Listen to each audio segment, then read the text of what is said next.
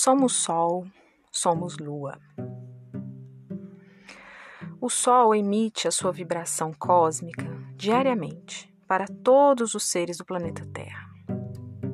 Esses raios são responsáveis por fixar vitaminas, dar vitalidade, matar germes e bactérias e alimentar o nosso fogo interno.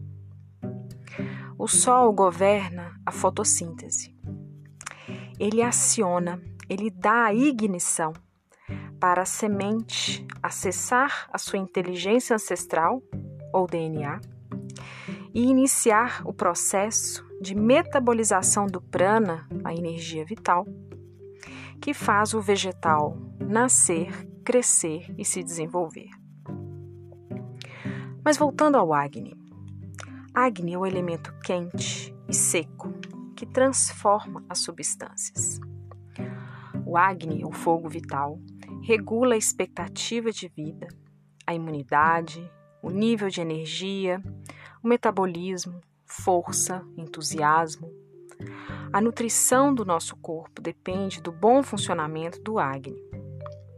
O Agni tem cinco subtipos que correspondem à digestão dos cinco elementos: éter, ar, fogo, água e terra, que são os componentes de tudo o que consumimos pelos nossos sentidos, incluindo também a alimentação. As emoções dependem de uma correta digestão. E é muito claro o efeito quando isso não acontece. Por exemplo, quem nunca ouviu falar de uma preocupação constante que se tornou uma gastrite? No microcosmo de nosso corpo, possuímos vários pequenos sóis, representando o elemento fogo dentro de nós. No Ayurveda, o termo Agni está bastante relacionado ao conceito Pitta. Pitta é uma energia envolvida em processos de produção de calor, do metabolismo dos alimentos, da transformação e do controle de processos psíquicos envolvidos no aprendizado. E aqui eu faço um convite para entender o aprendizado numa forma mais ampla, mais abrangente, incluindo o estudo propriamente dito, a meditação sobre o tema e a contemplação da realidade. Sem a pretensão de esgotar o assunto, vamos falar um pouco agora sobre a Lua.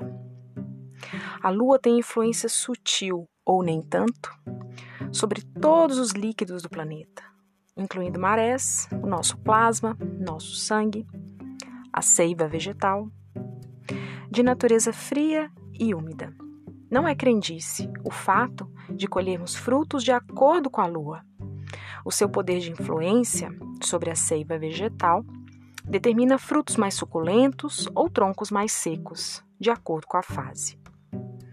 Segundo a medicina tibetana, a força vital, conhecida como Lá, circula pelos canais energéticos do corpo em ciclos de 28 dias, coordenados pela Lua.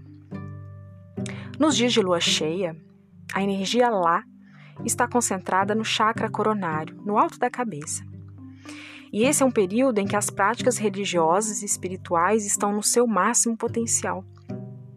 É interessante perceber que a lua cheia é colocada em evidência não só no budismo, que é a tradição intimamente relacionada à medicina tibetana, mas também considerada em práticas de cura do Ayurveda, dos povos indígenas tradicionais e das culturas afro-brasileiras. Direita, esquerda, frio, quente, dentro, fora. Sistema nervoso simpático, sistema nervoso parasimpático. Assim na Terra como no céu reproduzimos a dinâmica das forças do universo em nossos corpos. Somos Sol, somos Lua. Esse foi mais um episódio do Salvos pelo Om.